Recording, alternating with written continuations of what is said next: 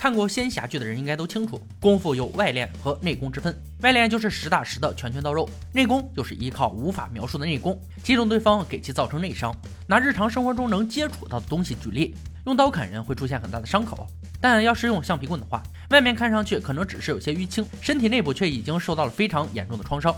再或者是出车祸的时候，明明安全气囊都已经防止头部被硬物撞击，但还是会出现脑震荡这样的创伤，原因是没有泄力点。根据这些例子，留言终结者想到了一个有趣的留言：在客机将落地或落水时，乘客做出官方指导防撞姿势后，头部会立即断掉，导致死亡。因为过失致死比多年复健的费用便宜得多。这样的阴谋论还真是可怕。终结者要对这则留言进行挑战。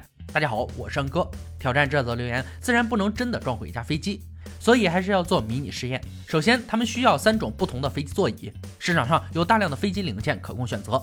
制作小组买来了经济舱座椅、头等舱双人座椅和空乘人员的后向座椅。虽然飞行是最安全的运输方式之一，但美国每年还是平均有一百二十人死于民航空难，三百五十人因此重伤。航空公司赔付给过失致死的赔偿金大约每人三到五百万美元，终身复健者则要花费八百到一千万美元。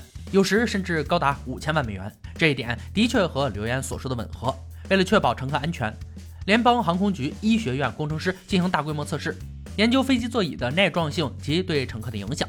测试滑车以秒速三十五英尺的加速度，达到十四个激励的高点，仅需八十毫秒。从制作假人的数值得知，真人是否会受伤。制作小组肯定做不出这种造价高昂的设备，但他们想到了一个更简单的办法：制作一个起重架，把座椅放在上面。用起重机让它垂直降落，只要能达到秒速三十五英尺就好。起重架必须坚固，材料就用两英寸方管，接着用胶合板整个覆盖起来，充当飞机地板。至于假人老兄，真人的骨头是很容易断的，但想让老兄骨折就有点麻烦了。要确保它尽量像真人，才能得到可用数据。铝制骨架去掉，备选材料有动物头骨、木头、玻璃纤维、亚克力、PVC、碳环氧管件等。比较之下，玻璃纤维最接近人骨。接下来是判定老兄的状况。怎么才能看得出来他是否死亡或受伤呢？如果真人遇到空难，头撞到前方座椅，颈部会弯折，而老兄的头部是固定的，他只会径直穿透座椅，所以得替老兄制作一个新的颈部，铰链、弹簧结合肌肉模拟与骨骼，测量颈部弯曲的角度来判断伤势大小，在老兄后脑挂上重物，让他脖子弯曲，再用电位计测量老兄颈部的阻力，传到电阻表上。电阻的数目越高，伤害就越大。不挂重量的底部阻力是二点四九，六点二是颈部重伤。还有一个加速计来测量撞击时承受的力道。还在老兄的躯干贴满测震贴纸，贴纸内的胶囊破掉变成红色，就是超过指定的 G 负荷了。五十 G 相当于正面撞击时全身受伤，七十五 G 是后面撞击时全身受伤的门槛儿。一百 G 的话，脑子会在脑壳里甩来甩去。用啤酒罐测试一下，非常准确。准备工作就绪，终于要测试要命的防撞姿势了。老兄的第一次测试不采取防护姿势，十五英尺高度就能得到三十五英尺秒速，撞击力应该会介于三十到四十 G。起重架被吊起，亚当一声令下，绳子松开，咣的一声坠落在地，连水泥地都震了一下，秒速达到四十一英尺，撞击时间五十四毫秒。骨架承受二十一个 G 力，完全符合联邦航空局防撞测试的规则。老兄胸部承受不到五十 G 的撞击力，坐垫吸收了大量的冲击力，躯干无恙。头部加速计是五十六点四 G，没有受重伤。颈部伤势计表读数是四点六七，老兄成功活了下来。接着进行下一项测试，防撞姿势测试。重振旗鼓的老兄再度上场，这次做好了官方规定的防撞姿势，依旧是听到亚当口令后松开绳子。这一次头部的加速计只有三十四 G。比直坐时少承受近二十的肌力，颈部的偏角也更小，绝对不会断掉。最大的伤害就是股骨断裂，很难避免。老兄的任务还没完成，下一步从经济座舱换到头等座舱，又一次坠地，座椅看起来比经济舱更耐撞。那乘客呢？断了一条腿，也许空间太大也不是什么好处。颈部加速器的度数是四十三 G，在和经济舱采用防撞姿势几乎一样。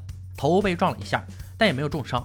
颈部的电位计几乎没有偏角，四点四三。前方没有座椅，也不会让他的头部被撞到。最后一次测试将测试全机唯一的反向座椅，空乘人员座位，同样速度的一次撞击。电压计显示老兄的颈部几乎没动，头部的资料记录是八十七 G。这力道比经济舱头等舱和仿撞姿势测试大了两倍，胸部的速度计读数也不太好看，超过了五十个 G。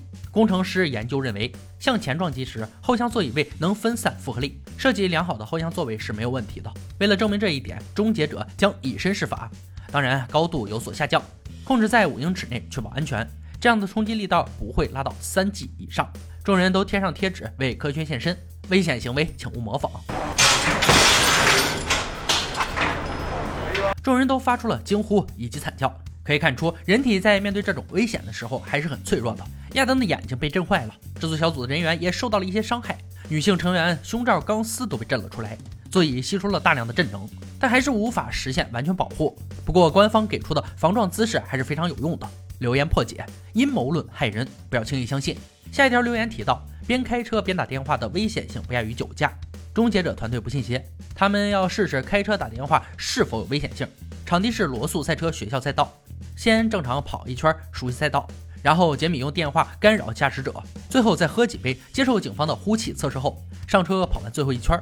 赛车学校教练会全程陪同，以防出现意外。亚当和小组成员仿佛又经历了一次科目二考试，不过这次科目二的难度那可是相当之高。在教练确认他俩有资格上路后，真正好玩的部分正式开始。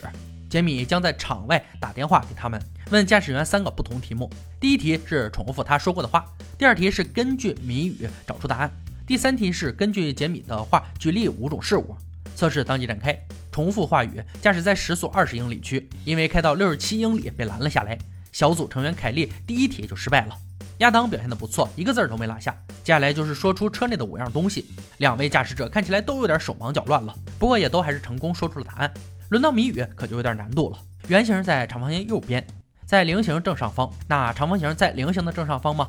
这个问题就算是静下来考虑都需要点时间，更何况是开车的时候。二人都是一脸懵，毫无头绪。伴随着杰米的不断出题，两辆车的运动轨迹也都不稳定起来，摇摇晃晃冲过终点线。凯莉旁边的教练极度无语，他这趟跑下来全都不合格，甚至有一次用手肘顶住了方向盘，更别提路上撞到一半以上的障碍物。亚当这边也有一半的项目没过，两位终结者都是零分落败。测试完开车打电话的影响后，该来喝酒了。用酒驾来与之对比，危险程度更加一目了然。为了更快感受到酒意，二人昨晚就没吃饭。不过也不能醉到不省人事，他们血液中的酒精浓度必须低于零点零八，这是在加州驾车的法定上限，超过了实验就无法继续了。喝下一瓶啤酒，十五分钟后，凯利吹气测试。酒精浓度是零点零三八，还得再来一瓶。亚当这边零点零二七，也得继续。最终凯莉喝下两瓶，亚当三瓶，两人晕晕乎乎的坐上了驾驶位。教练再次冒着生命危险为他们评分。喝过酒后的凯莉信心暴增，酒壮怂人胆，这可不是说说而已。第一难题是标志前停车，果不其然，冲过停车标志大约四五英尺。接下来是侧方停车，结果出人意料，竟然比啥都不干停的还好。最后进行计时挑战。要在四十五秒内通过弯弯曲曲的跑道，结果凯利时间倒是没超，用时三十秒，但是他在路上撞死了一半的交通锥，一个词来形容马路杀手。下面来看亚当的表现，亚当一脚油门冲过标志后停下，随后一个顺畅的侧方停车，然后马不停蹄通过最后的跑道，和凯利一样，几乎一半的跑道没过关。教练一脸无语，说什么也得给你俩备案，这要是真的喝酒上路，可还了得？测试结束，结果表明开车打电话很可能和酒驾一样危险。手机和酒驾测试都没过关，并且手机测试的分数更低。留言绝对属实。喝酒不开车，开车不喝酒，上路不电话，通话要停车。本期的留言终结者用亲身实验证明了官方给出的防撞姿势确实能在交通事故时有效的保护身体。开车打电话的危害毫不弱于酒驾。今天的留言挑战到这里就落下帷幕了。小伙伴们如果有听过有趣且可信的留言，欢迎在评论区留言讨论。欢迎大家关注安哥，我们下期再见。